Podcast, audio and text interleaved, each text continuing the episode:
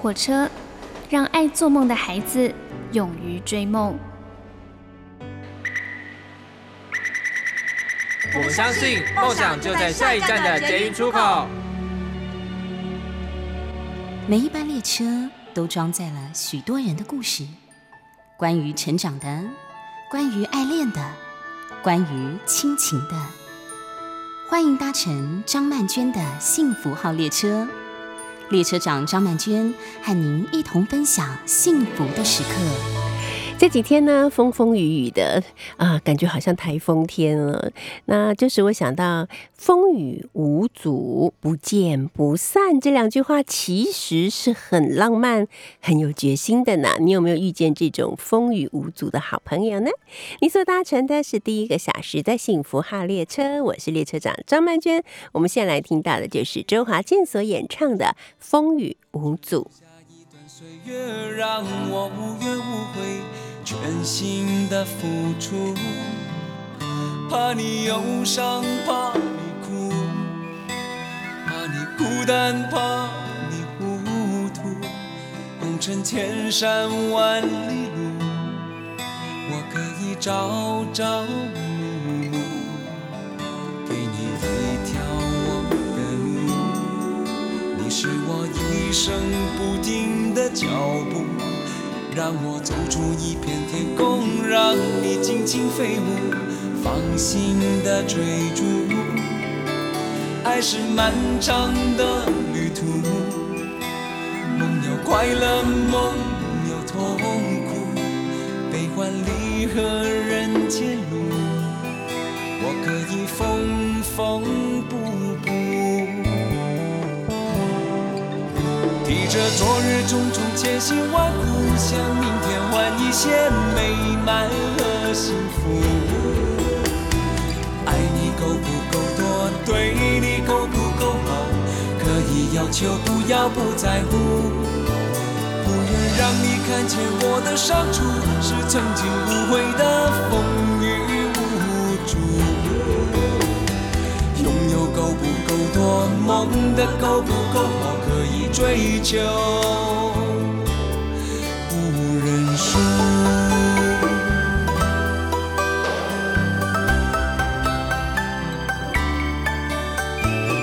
哇，今天的天空真的特别漂亮，就很像是我以前对于台湾的秋天的认识一样，就是一种秋高气爽，天空呢非常的澄净哈，好像没有一点点的尘埃，而白云呢就是一朵一朵结成块的。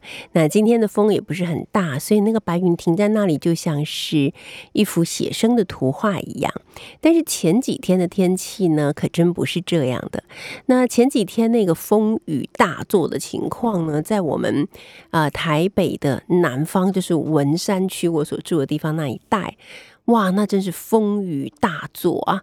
有两个晚上我都没办法入睡，因为我的房间的窗户呢，可能是靠向那个迎风面，所以整个晚上我可以听到那个风啊，不断的吹过很多东西所发出来的那种乒乒乓乓的声音，吹在我的窗户上，也不断的发出那种轰轰隆隆的声音，所以感觉起来就是气势磅礴。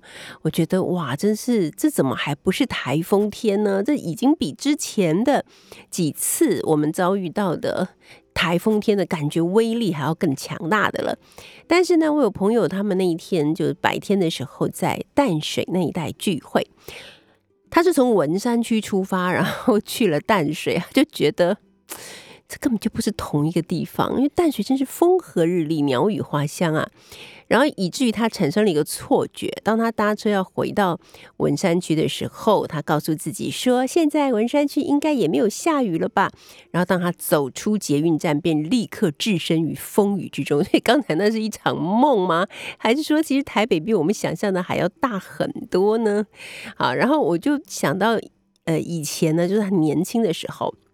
曾经呢，跟一个人就是，嗯，我觉得是有一种叫做呃有达以上恋人未满的关系。那他不是台湾人，他不在台湾。然后那时候我们常常通信，然后有一次他就说他要也刚好有休假，所以他要来台湾，然后问我可不可以当导游这样子。那我当时的想法就是说，嗯，如果他真的来了，我想我们的关系可能就比较确定一点。结果呢，到他快要来的前一两天吧，就突然发布了台风警报。那我就一直在等他会告诉我说，哦，因为台风的关系，所以我就不来了。这样，那我跟我的闺蜜那时候的闺蜜聊到这件事情的时候，我的闺蜜就说淡淡的说了一句说看他的诚意吧。结果没想到他真的来了。当他降落的时候，哎，那时候还没手机。Oh my god，是多少年前啊？降落打电话给我说，他现在已经在桃园机场的时候。我真的是觉得非常的感动，这就是一种风雨无阻的感觉吧。因为那时候真的已经开始有一些风雨了。好，然后我也想到，就是后来呢，有一段时间，有一位就是呃一直不停对我表示很多好感的某一位男士，有一次呢，他就说他要约我吃饭，然后有很重要的事情要跟我聊，这样。那我们本来都已经约好了，结果奇妙的事情是我们约的是那一天的午餐，因为他说希望可以多留点时间，有很多话想要聊。结果那一天呢，就在大概上午十点钟过后吧，我们文山区突然之间就风雨大作，真的就跟那个台风天的感觉差不了多少。然后我从阳台上面往下看，路上几乎都没有什么车子的感觉，就真的感觉很震撼这样子。于是我就打电话去。跟呃对方说，呃，因为风雨很大，所以我就没有办法出门了，因为我怕叫不到计程车，而且可能一出门就都被雨给淋湿了。然后对方就非常惊讶，说什么有风雨吗？我说，哎，有，我们家这里有。他说，可是我们公司这里根本就是晴天啊，一点风雨都没有。我说，呃，可是我们这里风雨真的很大。然后瞬间我就听到他那个很失望的声音说。哦，那好吧，当然还是安全最重要，这样对，所以我当然就没有听到他那个非常非常重要、很多很多话要说的 到底是什么话。不过我后来想想也觉得挺妙的，因为其实我觉得他也许当朋友对我来讲会更适合一点。难道这是上天的安排吗？所以一个风雨无阻时，我想到很多过去的往事啊。那从昨天到今天，大概最令人感到。震撼并且感到嗯悲伤的事情，应该就是高雄的大火事件。那这个大火，它其实真的是烧出了很多的问题啊。那其中我自己最关心的，应该就是双老问题。什么是双老呢？就是老人家住在老房子里。因为不只是因为火灾的关系，其实我注意到老人家住在老房子里这件事情已经有很长的一段时间了。像我的一些朋友，我朋友大概差不多很多都是五六十岁的人，他们就说他们的父母亲就差不多八九十岁吧，他们都是在年轻的时候就。呃，一直存钱，然后中年的时候呢，就买了公寓嘛。那很多都是买在三楼、四楼，因为那时候觉得，比方说买在四楼刚好是顶楼，那可以利用的空间就比较大。那个顶楼有一个大的平台，你可以晒东西，你可以种花，甚至有人会加盖等等之类的。在加盖的禁令还没有颁布以前，所以会觉得说买到顶楼，比方说四楼，哇，那真的是赚到了。可是后来慢慢就是子女长大了，子女都离开了，老人家就还是住在那个地方，因为他们觉得那是一个老的社区，有老朋友、老邻居，这些环境都是非常熟悉的，所以你要让他搬家，对他来讲是很困难的事情。等到有一天，突然之间，老人家发现说，我每天从楼上，比方说四楼下到一楼要去买菜，买完菜以后，其实我已经没有力气。把菜车或者是菜篮提到四楼了，这这个事情当他发现的时候，其实一切都已经来不及了。很多老人从此之后呢，他们就被禁锢在老公寓里头，根本没有办法离开，因为那个下楼上楼对他们来讲都非常非常的吃力。好，可能大家会认为说上楼很吃力，下楼应该还好，不是的。其实下楼对老人家来讲更可怕，因为他。在往楼下下的时候，他的脚要他的腿跟脚要去承受的压力其实更大。你会发现他们在上楼的时候，那个颤抖的情况还好，他在下楼的时候的那种不稳定跟颤抖的情况是非常严重的，所以下楼对他们来讲就是一个很大的挑战跟危机。那久而久之，他们就决定啊，那反正我也没有什么特别的事，除了要去看医生以外，那我就待在家里就好了呀。这其实又是老人家开始退化的一个契机，因为他没有出门，他没有接受到外面的刺激，他每天就是在家里面对着四堵墙，或者有时候也许对着呃外籍看护。那他的脑袋因为没有新鲜的事物的刺激，所以他就会退化了。那我有一次看到一个，我觉得蛮震撼，那也是在一个。蛮老旧的一个啊公寓，那个公寓呢是必须要先爬一段很长的楼梯才可以进去的。好，就是哪怕你是住在一楼的，它也是要从地面爬很长的一段楼梯。那我想当年在盖这个房子的时候，可能觉得还有一点有一点 fashion，或者是有一点特别那种感觉。可是那天我坐车经过那里的时候，我就觉得非常震撼，因为我看到一个。老先生满头白发，身身体已经很伛偻。他是怎么样在上那个楼梯的呢？他是坐在楼梯上，然后用他的双手把自己撑起来，再往上挪动。他大概才走到楼梯的一半，他们楼梯可能有二十几阶吧。那外籍看护只能在旁边看着他，因为人其实很重，尤其是他自己的身体比较。没有自主性的时候是非常沉的。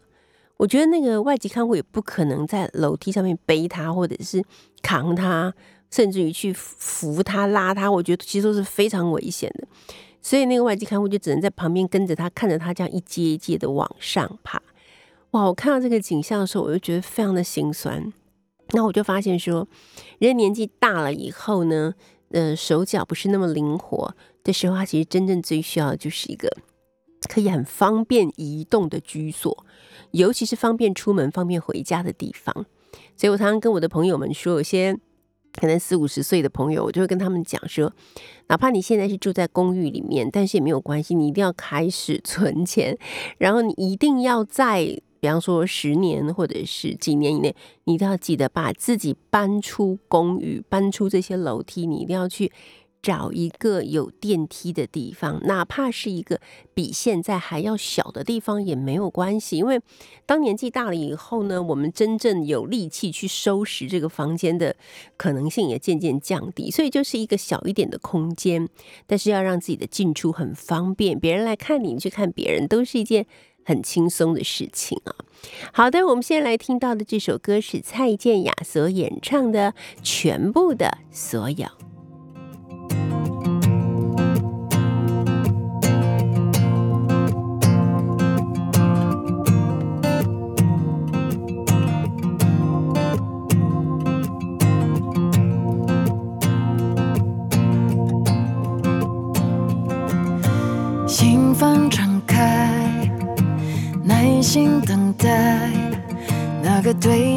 人，他会在某个时间点出现。卸下防备，你的优缺点，他似乎都看得见。他对你说，你不需软弱，不需取悦。不需为谁而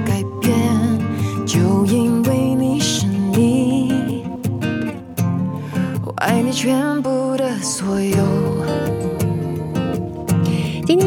个小时啊，是我们每个月的听歌听故事的单元了。我们之前谈到呢，两千年华语乐坛的选秀新人潮嘛。那今天我们来进入另外一个领域，这个领域呢是我比较陌生的领域啊，所以我今天是用一种上课的心情。来，我们欢迎我们的来宾呢，就是资深乐评人叶云平，云平老师好。对，曼娟老师好，听众朋友大家好。是，今天来为我们带来的这个领域叫做。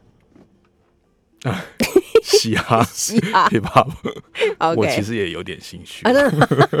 好，您太客气了。好，那我们现在就来说说，您的印象中，觉得从什么时候开始，就是台湾的嘻哈音乐开始慢慢起来？呃，其实，呃，今天想要讲呃 hip hop 这个题目，也是因为说，因为。真的是呃最近几年，包括连续的金曲奖，呃让猎偶王或者是呃蛋宝拿到最佳华语男歌手，对，然后刚好今年其实最红的一个选秀节目叫做《大嘻哈时代》，哦，对，所以嘻哈或 hip hop 这个文化或这个音乐，真的已经变成台湾现在的一个很重要的年轻人的主流。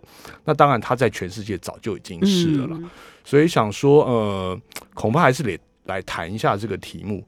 但是呢，我没有要谈当下的台湾的 hip hop，嗯，对，因为我实在这个这个 hip hop 这个音乐类型不是在 我自己的聆听范围之内哦。嗯嗯，所以我其实想要谈一谈，因为呃，现在当下 hip hop 在在台湾或全世界大红，但它其实是并不是呃，就是突然之间就起来的，它也不是一时的风潮，它其实经过一些比较长时间的累积。嗯，所以我想回过头去谈一谈，呃，其实台湾大概在二三十年来一直有呃嘻哈或者是呃饶舌 rap 这个音乐类型的出现。那我反而想回过去谈一谈，大概从八零年代到两千年左右的一些台湾嘻哈的音乐发展。OK，好，我们现在先来听第一首。我们先不要说这首歌是谁唱的，我们先来考验一下大家。如果有一点资深的人类，应该都会有听过这首歌。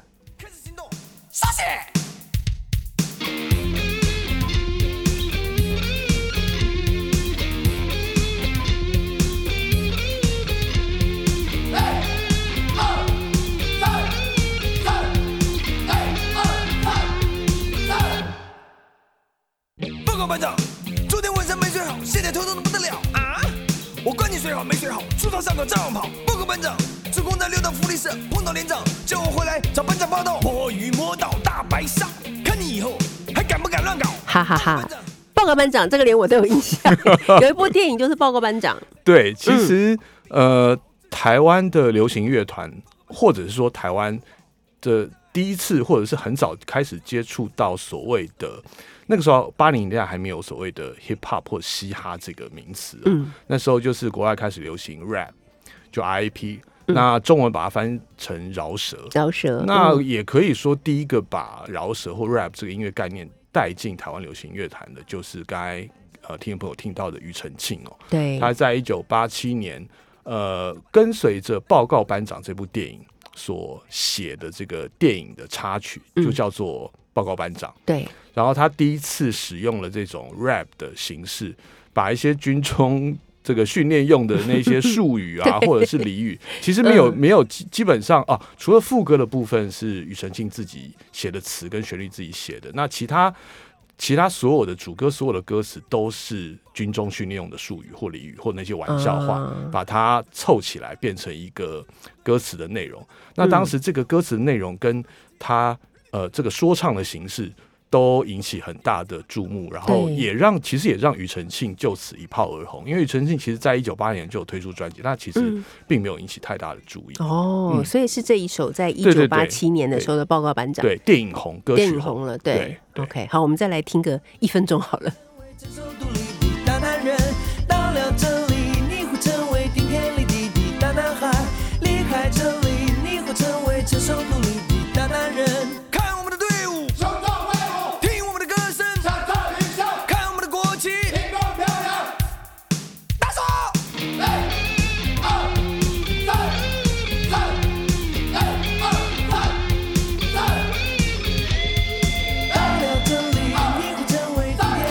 然我没有当过兵，我对这个军中的这些也不熟悉，可是我那时候记得我也很喜欢这首歌。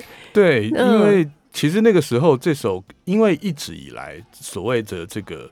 呃，那时候大部分都还是男生会去当兵了，对啊当然因为每个男生要当义务一两年嘛，那所以其实军中的文化其实是一直比较神秘的。嗯然后那时候当然资讯也不发达，也没有所谓的网络，所以其实一旦有一个有一个歌手或有一个文化人，他把军中所有这些呃看起来蛮搞笑的，其实也有一点黑暗面的东西，把它集结出来，然后也拍成电影，然后写在歌里面。哇，这个是一开立刻会引起当过兵的人的 一种共共鸣鸣。那没当过兵的人嗯可以借此去知道，哦，原来当兵或者是军队文化是这样的。嗯，所以也开启了后来大概有十年、二十年的军教片的风潮。对，那各种的续集跟系列不知道拍了多少，然后也非常多的大明星或者是新人会先去演军教片，之后这种大堆头的电影，然后就红了之后再开始往下发展。嗯，没错，所以它是一个很重要的里程碑耶，不管是在流行音乐还是在电影，对不对？在台，湾的没错，电影。整整个流行化都很重啊，要。对，没错。好，接下来呢是一九八九年的，嗯这个有一个黑名单工作室，对他们也呃是专门，也不是专门唱，对他也不是，等于是嗯说，呃，庾澄庆开启了，是说，哦，好，教先叫大家认识哦，原来世界上有另外一种流行音乐类型叫做嗯 rap 饶舌，就是我不是用我不是用传传统的唱歌的方式，我是用念出来或嗯。喊出来或说出来的方式在唱歌，然后比较呃接受节奏比较重的东西的音乐类型介绍给台湾的听众。对，然后呢，就开，其实在国外已经蛮红的了。然后就开始也有一些台湾其他的这个音乐团体或音乐人就开始觉得，哎，好像可以试试看。嗯，那黑名单工作室呢，它其实呃这张专辑《抓狂歌》这张专辑在一九八九年，这个是新台语运动呃新台语歌运动的里程碑之一哦。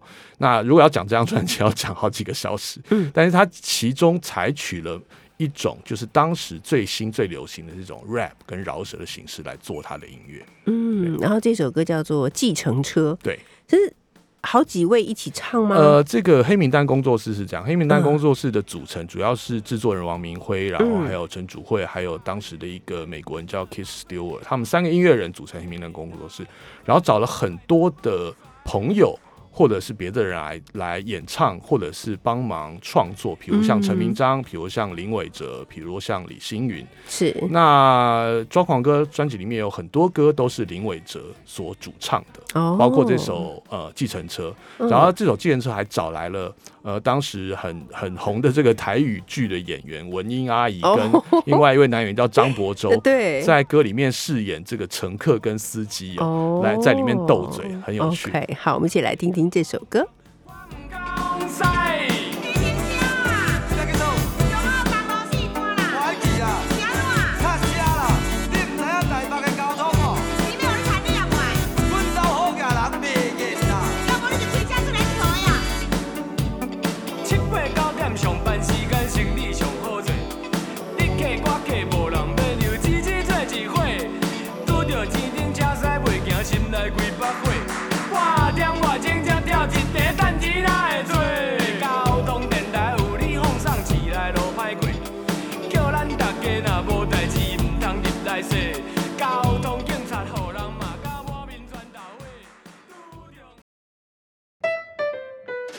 你所搭乘的是第一个小时的幸福号列车，我是列车长张曼娟。今天呢，我们邀请到的是大家都很熟悉的资深乐评人叶云平，云平老师。那我们每一个月呢，都会有一次的听歌听故事单元啊。那今天呢，我们要一起来进入这个两千年前后的嘻哈前世的上集。好，刚才我们跟大家介绍了庾澄庆的报告班长，我们也介绍了黑名单工作室的计程车。好，那接下来就来到了两千年，呃，对，嗯，其实刚刚放的两首歌都是八零年代的对饶所谓的饶舌 rap，因为那时候还没有所谓的 hip hop 或嘻哈这个名词或概念。是对，那那其实 hip hop 是更整体的文化，rap 只是 hip hop 里面的一部分。嗯，那其实到说到那中间的九零年代，当然还有一些很重要的人到两千年。那为什么会直接跳两千年？是因为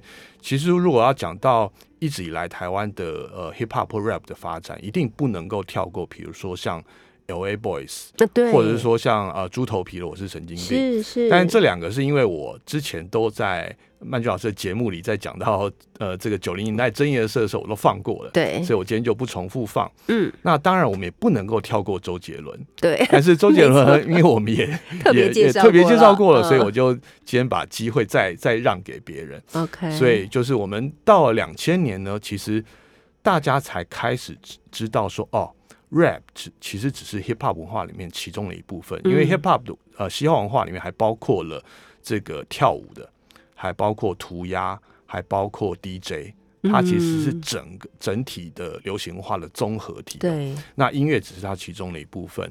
那慢慢的，两千年之后呢，呃，传统的华语唱片市场崩解掉，所以唱片公司在寻找更多的呃音乐上的可能性或者是尝试性。反正传统方法已经不可行，我们就来试试新的东西，也许可以呃打出另外一条路。对，所以两千年之后呢，就开始有更多的所谓的 hip hop 文化的元素融入到流行音乐里面。嗯，但是我们要介绍的这个，今天先介绍的这一首，我是嗯觉得当时、当年我听到的时候，我的印象非常的深刻，因为我觉得 hip hop 是呃西方的，它是很西方的，是的，但是中国的东西怎么能够跟西方的东西联系在一起？嗯我觉得很，就中国的古老的一些文化是怎么连呢？我觉得这个是不可能的。所以当我听到这个两千年的时候，阿亮就是卜学亮，嗯，他有出了这首歌的时候，我真的是被吓到，我还拿到大学的课堂去放给学生听。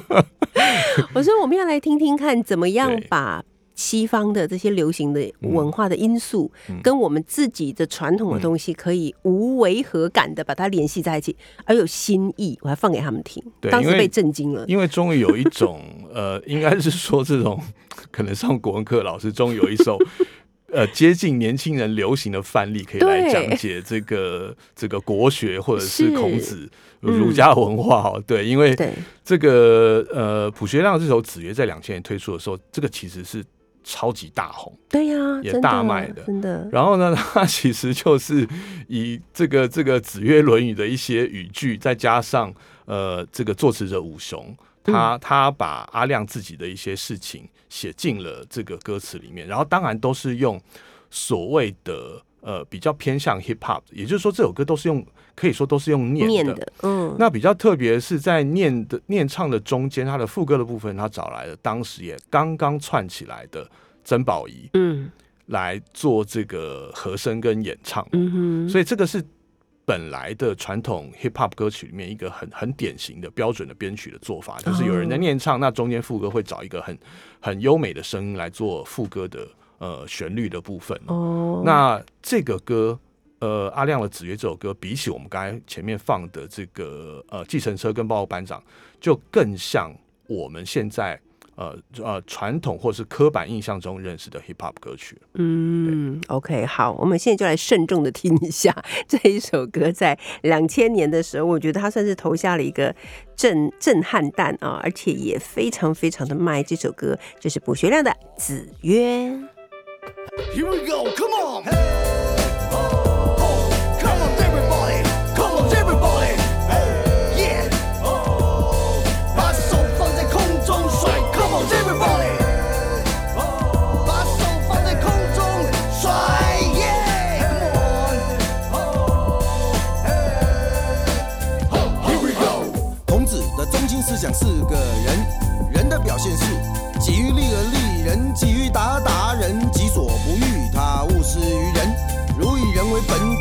现在具体的行为上。Come on, everybody，一起来对父母为孝，对兄弟为弟，对朋友为信，对国家为重，对人则有爱心。我量子的中心思想是个坏，坏的表现是搞不懂就问人，搞得懂就达人，没有人懂还可以问神。如以坏为本体，表现在具体的生活上。Come on, everybody，一起来，要懂得推理，要心存怀疑，要充满好奇，要居心迷疑，要打破砂锅问到底。Oh my god，我听不懂，看不懂，学不懂，都不懂，究竟谁对谁错？人生多美，爱情多痛。Please tell me please，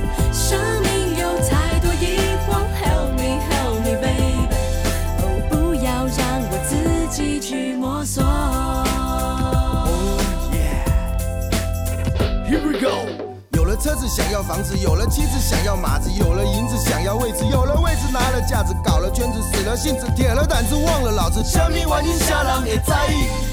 先管面子，再管里子，先填肚子，再补脑子，先端架子，再 A 银子，先兜圈子，再想点子，先捅篓子，再找路子，先出乱子，再三条子，机关零星干部里来。搞栋房子搞一辈子，停个车子一堆单子，挑个担子叫破嗓子，反复梳子没有法子，卷起袖子迈开步子，半个傻子一条汉子，何必玩谈积累时代？列轮子，串串门子，上上管子，补补身子，碰碰钉子，找找乐子，想想法子，混混日子，照照镜子，刮刮胡子，打打拍子，哼哼曲子，不嘛赶快逍遥自在。Oh my god，我听不懂，看不懂，学不懂，都不懂，究竟谁对谁错？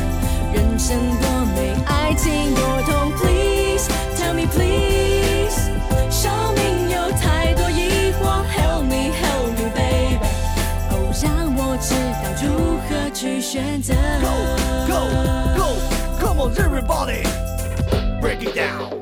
一间屋子，两床被子，三面窗子，四张椅子，收起爪子。其实啊，他真正有讲到孔子子说子曰什么什么，其实在前面。只有在前面对。，可是他后面谈到的很多现实的问题，也许嗯才是最打动人心，或者是打动年轻人的。是因为呃，听起来好像有点有点戏谑或者说自嘲，但其实他嗯在讲的就是，其实就是人生中一些很重要的事情。那其实我觉得这不不就是这个《论语》或者这些嗯教你这些做人处事，其实是很重要的一个精神所在。嗯，对，而且我我记得那时候《子曰》这首歌在红的时候，在年轻的学子之间或同学们之间，有很多人是以你能够把它全部对，就说你对你全部，而且是不看歌词，你把嗯这首歌背起来，对，然后呢可以唱出来 为傲的。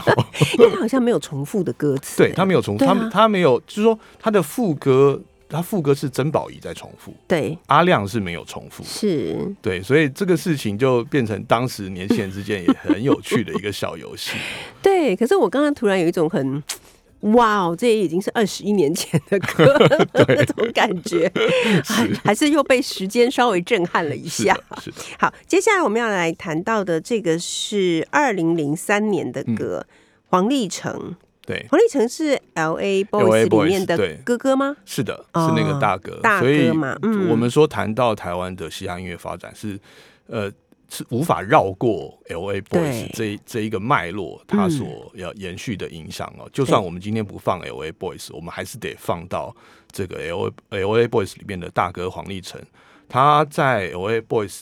那个时候，一九九零年红了之后呢，他又他们又短暂的回美国继续一些学业或者说事业嗯。嗯发展，但在两千年之后呢，然后这个黄立成又回到台湾，然后继续做呃跟 hip hop 文化有关的一些事情或其他事业、哦，嗯。其中就包括他组了 Maggi，就 Maggi 就是 台语哦。台语的这个这个好好朋友、好兄弟、好朋友嗯。的意思哦，这个 hip hop 的团体哦，那跟刚刚我们听阿亮啊或庾澄庆这些呃所谓的台式的 rap 很不一样，就是说黄立成跟 L A Boys，毕竟他就是在美国本地这个 hip hop 文化所熏陶出来的，嗯所以他在语言跟所谓 hip hop 很重视的所谓律动上的使用上，显然比呃我们我们前面听的这些台制的土产的要流畅许多。那很很很清楚一点分别，就是说，我们常会说，如果你用华语做饶舌或 rap，你的你的韵脚做的不够好，或者说你的呃口气不够好的话，听起来就会很像鼠来宝。嗯，对对，没错，那呃呃呃，说说严格一点，其实阿亮的这个子曰就是比较偏向鼠来宝，嗯嗯他毕竟还是没有去完全是跟随这个这个呃西方的 hip hop 文化。对，但是我们听 L L A Boys 或我们等一下听黄立成的这个跟 March 的作品，他们其实就是自由的运用英语跟台语，嗯做很道地的美式的 hip hop 文化的展现。OK，好，我们就来听听这首歌，这是二零零三年的 Maggi 弟弟。Yo，介绍我马吉年纪最小的，Yeah，马吉弟弟，告诉大家你叫什么名字？我叫李明，我创的音乐真好听，人不敢用我比你一定没有信心。我还是一个小孩，但是我很厉害，上台小女生都跑过来，想要抱我亲我，最喜欢咬我，因为我最甜，看着大家的脸，我说歪你一手线，但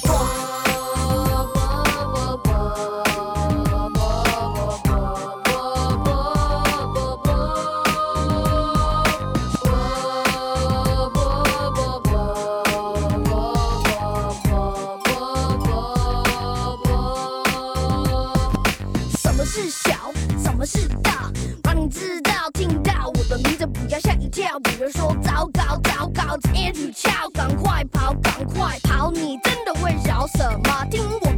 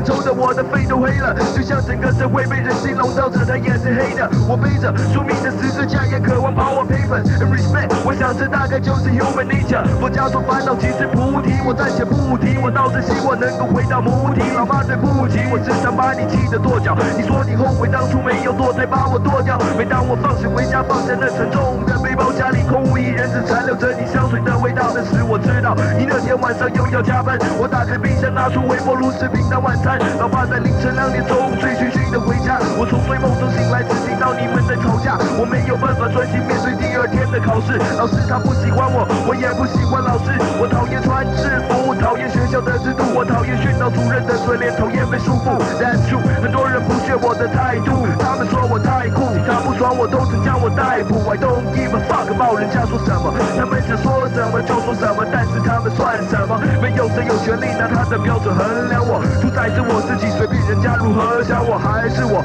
爱钱的女人只给孩子摸，不懂得用保险套的人别嫌孩子多，金钱力量最大，全身不带来，死不带走，紧握着双拳的人们何时能松开手？Life struggle，日子还要过，平常喜怒完了之后，又是数不尽的 troubles every day，有多少问题要去面对，有多少夜痛苦烦恼着你无法入睡。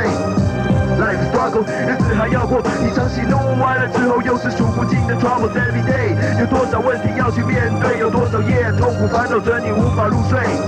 法庭严肃的空气逼得我快不能呼吸，当时面临着终身监禁的我开始反省，铁栏杆之后又是个截然不同的景象，刑犯们眼神中看不到一点和平的气象，仅有一寸短的铅笔显得是监狱风云，日记上描绘的不是美好的户外风景，自由在他们眼里才是憧憬，放一把自制武器在枕头旁，以防随时有人偷袭。有些人怀疑老婆在外偷情，有些人把家人寄来的信件一张一张好好收集，有些人二十四小时几乎在床上休息，有些人精神失常因会受不了打击。三个月如火如荼的漫长等待已过去，出狱后的我得面对三年的缓刑期，这也好，一生中第一次感觉到幸福。但是生命的考验何止如此，我不清楚，我不知道接下来还有什么会发生。翻开报纸的新闻，又是看到放火杀人。还记得某年无意间发现的照片，上面有阿姨对男人施行口交的恶心画面，这简直全毁了她在我心目中的形象。我无法忘怀照片中的笑容多么淫荡，我抵抗胸口存在的不安及惶恐，我不断听到痛苦的声音在内心怒吼。Life struggle，日子还要过，平常喜怒完了之后，又是数不尽的 troubles every day。有多少问题要去面对，有多少夜痛苦烦恼着你无法入睡。Life struggle，日子还要过，平常喜怒。你所搭乘的是第一个小时的幸福号列车，我是列车长张曼娟。今天我们邀请到的是资深乐评人叶云平云平老师，来跟我们聊聊二零零零啊两千年代的嘻哈前世。我刚刚就很诚实的跟雨平老师说，我们。现在听到这首歌以及这位歌手，我以前真的没有注意，所以我们要请雨平老师来给我们介绍一下。可是我刚才听他的歌，我感到一种非常沉重的嗯痛苦跟压力。是的，没错。嗯呃，我们刚才听的是影响华人 hip hop 界非常非常深远的一首经典级的歌曲，这是宋岳庭的《Life is Struggle》。呃，这个真的是在华人 hip hop 界是一个神级的人物。嗯啊、那除了他音乐好之外，也也由于他真的像流星一般的传奇的人生哦。那宋岳庭其实呃，早在二零零二年就因为骨癌而过世了。过世的，当时他在大概才二十三四岁哦。那其实他在生前并没有出版过任何的音乐作品，他等于是在他过世之后，家人在整理遗物的时候，把他以前做过的这些 hip hop 的 demo 跟一些成品呢，把它整理出来，嗯然后变成他唯一的一张专辑。但是，尤其是这首、哦我们刚才听到《Life Is Struggle》，这个是一个非常，就像麦杰老师说，是一首非常沉重跟黑暗的、嗯嗯的歌哦。那为什么这首歌会成为经典呢？我们我们可以跟我们上一首来听到的 Maggi 或者是说 L.A. Boys 来相比较，因为宋岳庭也同样是那种所谓的美国小留学生。哦他就是在国中的时候被家里送到美国去读书，嗯然后就大概都一直待在美国。那其实我们听到的 L.A. Boys 或者是 Marcy 呢，这种的 Hip Hop 都是比较是比较光明面的，嗯嗯嗯。比较阳光、正面形象的、流行、觉开心的，对对对。但其实我们知道，这个当然任何事情都有呃两面或三面，光明跟黑暗哦。对，那我们更知道所谓的华人的留学生，不要说在其他国家，单讲在嗯。美国所会受到的各种欺凌、霸凌、种族歧歧视，对或这个社会阶级的这种，嗯这个是有一大堆的问题的。那宋岳庭就刚好相对于 L.A. Boys，他自己在年轻的时候就刚好遭遇到这些，呃，其实大家也都清楚的，嗯，这个华人在在西方社会所受到的一些压力哦，是。呃，尤其是他自己本身的经历里面，他还因为年轻的时候，因为这个呃看不惯别人欺负华人，所以他就是代为出头，而且说假装自己是华人的帮派，叫华青帮哦。嗯，所以呢，他就还被抓进去美国入狱对对讲三三个月，三个月。对，然后说那当然我们都都不敢想象一个华人入美国的监狱所会受到的一些可怕的事情哦，所以变成说他等于是他真的就很真实的写出了他当时的处境跟那种年轻时候的一种呃压力、绝望、愤怒跟痛苦的心境，而且因为他在写这些歌的时候，他谁他谁都不是。嗯。就他也不知道他他日后会变成对华语饶舌界的一个 一个经典级的神级人物、哦。是那他也不是大明星，他也没有发过任何唱片，所以我们刚才听到都是他最真实的，没有经过任何的修饰或修改的心情哦。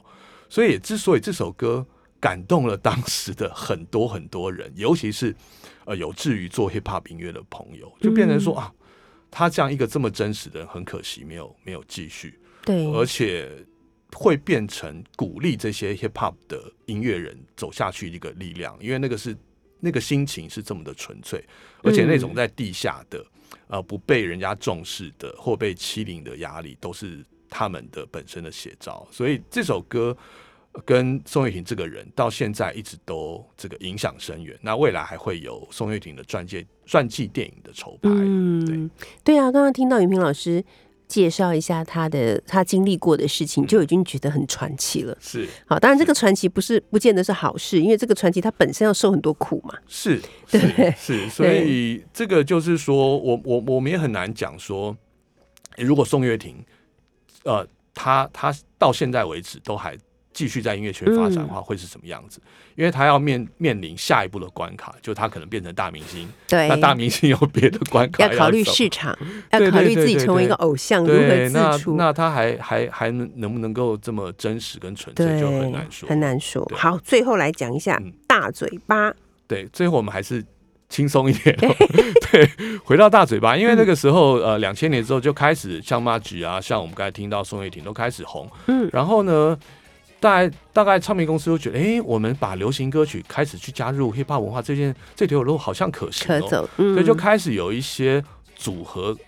呃，出现了所谓比较偏偶像型的组合，像大嘴巴就是，嗯。他是艾莎为主唱哦，艾莎就是当当初从这个超级星期天这个综艺节目的这个 Super Girls 里面出来的这个美少女选拔对。的的冲绳人哦，嗯，冲绳女生，她当主唱，然后找了两个算是 MC，就是饶舌的，还有一个 DJ，嗯。这都是传统 hip hop 呃组合里面很标准的配备。那比较有趣的是，里面有一个 MC 叫做呃那时候名字叫做 MC Forty，嗯，MC 四十哦，嗯。那其实就是现在的非常厉害的演员，叫做薛仕凌哦。哦，薛仕凌才刚拿到了金钟奖的最佳男主角跟男配角，他在大嘴巴解散以后就专心去演戏。嗯，对，那大家都已经忘了，他其实是玩 hip hop 音乐出身的、哦。嗯，而且这首歌出来以后也是年轻人好喜欢。我那时候跟一些年轻同事，他们去 KTV 就要唱这一首。对，对，因为其实我们包括我们听阿亮，或包括听大嘴巴，或者是 Maggi，其实 hip hop 的歌都是很很简单就会进入你的脑子里。对尤其他那个副歌的嗯 hook 如果做得好的话，真的是有那种洗脑神曲的，就听一遍就都不会忘记。没错，今天非常谢谢云平老师。下一个月我们要继续等待两千年代的嘻哈的前世的下半部。对，下期 OK，谢谢你，谢谢好，那么我们休息一下，第二个小时的幸福列车，一会儿见喽。自己的亮光告诉他们全场，谁的声势最大？